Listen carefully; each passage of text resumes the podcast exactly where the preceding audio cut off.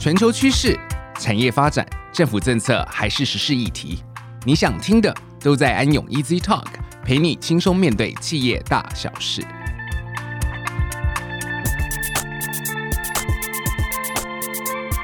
大家好，欢迎来到安永 Easy Talk，我是安永元方国际法律事务所黄向成律师 Sean。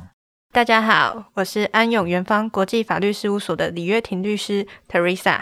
嘿，Teresa，我有一个朋友现在在某家公司担任会计。前几天他跟我说，因为今年获利太好了，可能要缴很多税，因此他的老板请他去找认识的厂商买发票。他很担心这样会有法律责任，所以来请教一下我的想法。是的，这样是会有法律责任的哟。今天我们就是要来讨论虚伪发票的法律责任大公开。首先，我们先来跟大家分享一些实务上常见买发票的状况。第一个案例，甲公司长期把东西销货给乙公司，但是呢，乙公司却要求甲公司把发票开给没有交易事实的丙公司，甲公司也配合把发票开给丙公司。后来呢，国税局认定甲公司跟丙公司之间因为没有实际的销货事实，但是却把发票开给丙公司，涉嫌帮助他人逃漏税捐。因此，丙公司、乙公司负责人因为以不正当方法逃漏税，被移送地方检察署侦办刑责。第二个案例，A 公司因成本考量，向中国厂商大量进货，经过自行整理包装后，透过自己旗下的品牌通路，将货品转售给消费者。A 公司虽然有付出进货成本，但是因为中国厂商没有办法提供可以扣抵我国营业税的进项凭证。因此，A 公司无法在税报上申报为成本，以扣抵营业税或营所税。为了取得合格的进项凭证抵税，A 公司找有合作关系的公司买发票，制造假金流，报假账，因此被依违反商业会计法及税捐稽征法相关规定，移送检调进行调查。好的，刚才 Teresa 举的这两个案例啊，实际上都是同一个问题。也就是进货与销货厂商之间并没有实际的交易，但却制作了会计凭证。这个会计凭证指的就是发票。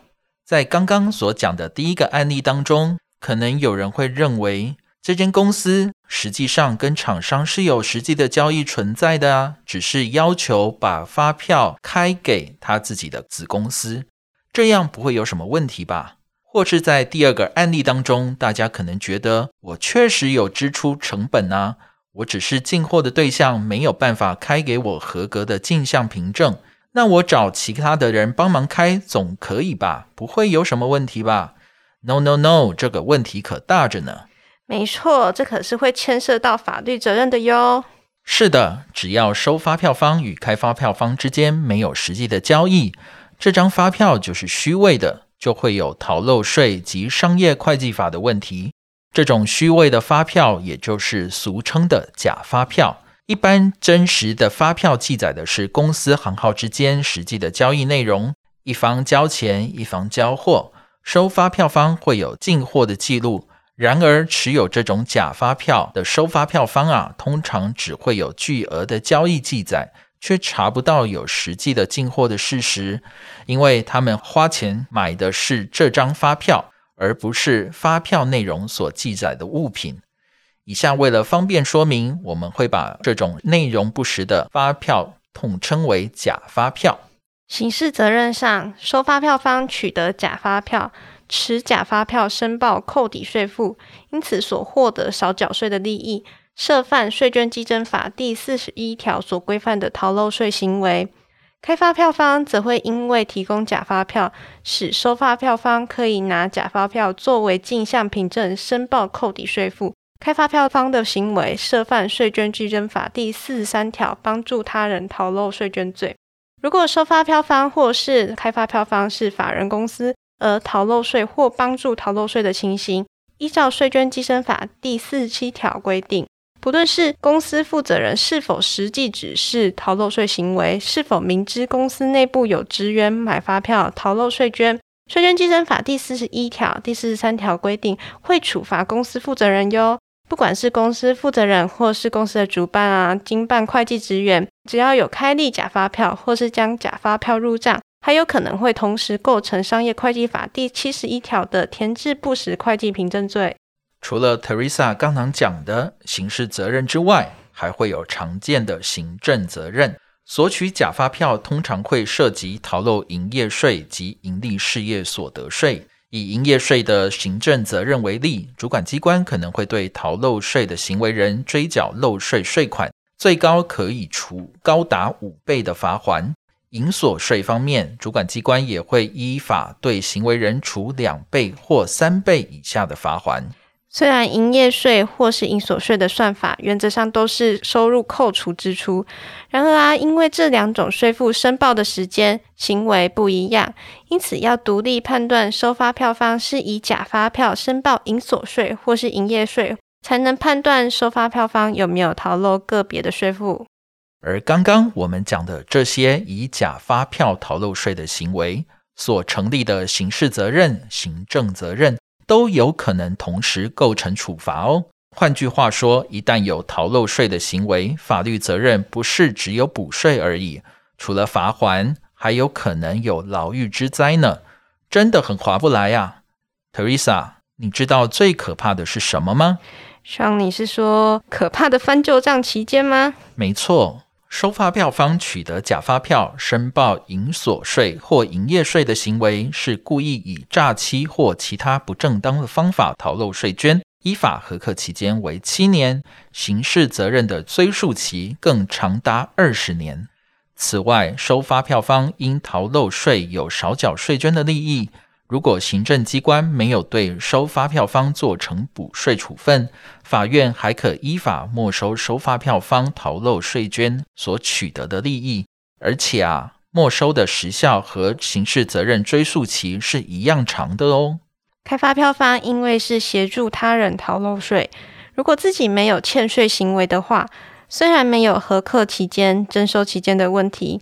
但是，一旦开发票方成立商业会计法责任，自己的刑事责任追诉期也有二十年。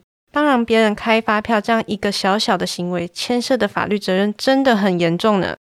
对呀，以我们当律师的经验呐，如果开的假发票逃漏税捐金额庞大，非常有可能会被国税局或者是减调单位盯上哦。公司不仅面临搜索，相关单位也十分可能会带到检调机关接受侦讯。通常接受侦讯啊，没有一整天是出不来的。出来之后，还要面对大批媒体的追问，不仅企业形象受损，员工人心惶惶，所造成的企业损失更是不敢想象。所以啊，这实在是得不偿失啊！不止这样。以假发票逃漏税捐的行为是会成立刑事责任的。如果被起诉啊，就会有案底，处理的不好，不但会有拘役、一科罚金的可能。如果行为人之前因为其他的刑事案件而在缓刑处分的期间，还有可能因此被撤销缓刑处分。长达数年期间的出庭应讯，不但会影响企业正常营运活动、员工的日常生活，行为人还要花大钱找律师。而这种案件啊，动辄一两年，律师费所费不赀啊。既然这样，我们应该如何建议听众朋友呢？首先，像你应该要告诉你的朋友，严正拒绝他老板的要求。嗯，我相信经过了以上的说明，他绝对会严正拒绝的。接下来，我们分成开发票方及收发票方进行说明。开发票方的部分，只要没有实际的交易行为。开发票方应该拒绝所有帮忙开发票的请求，就算请你帮忙的人是你的亲朋好友、家人、亲密合作伙伴，通通都不行哦。这是非常严重的事情，可能会成立刑事责任、行政责任，绝对不能侥幸心态。那收发票方呢？有什么要注意的吗？收发票方的部分啊，在收受发票收据时，应该特别注意以下各点。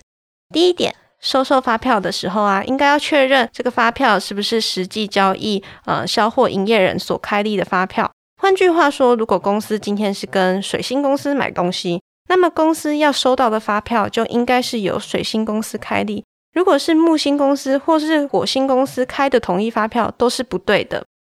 第二点，以同样的例子说明，公司和水星公司买东西要付款时，如果发现开立的发票厂商仍然是水星公司，但是收款对象却变成木星公司时，这时候啊，应该要暂缓付款，等到取得与收款对象相符的统一发票再付款哦。好的，大家在处理付款相关作业时一定要注意哦。第三点，公司买东西付款时，如果是巨额的款项啊，我们会建议签发支票付款。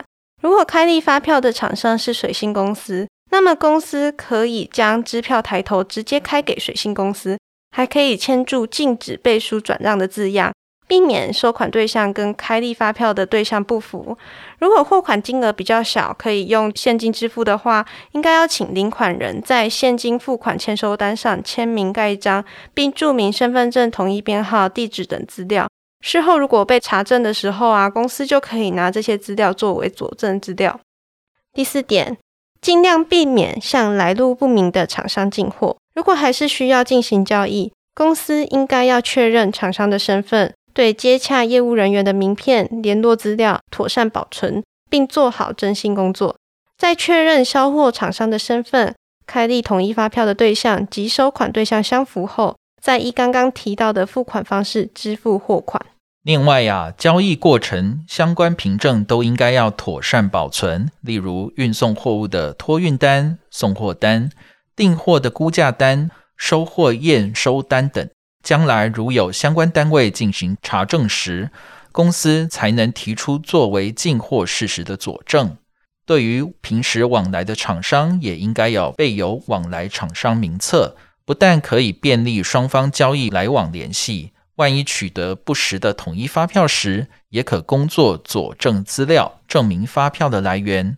实务上，贩卖不实统一发票的厂商，通常会将公司登记名称为某某企业社、某某企业行、某某实业社、某某实业行，或是某某工业社等，让人无法从公司名称去辨认到底是经营何种行业。如果有这类型的往来厂商交付发票时，就应该要特别注意，并随时向主管机关查询，以免事后受到牵连。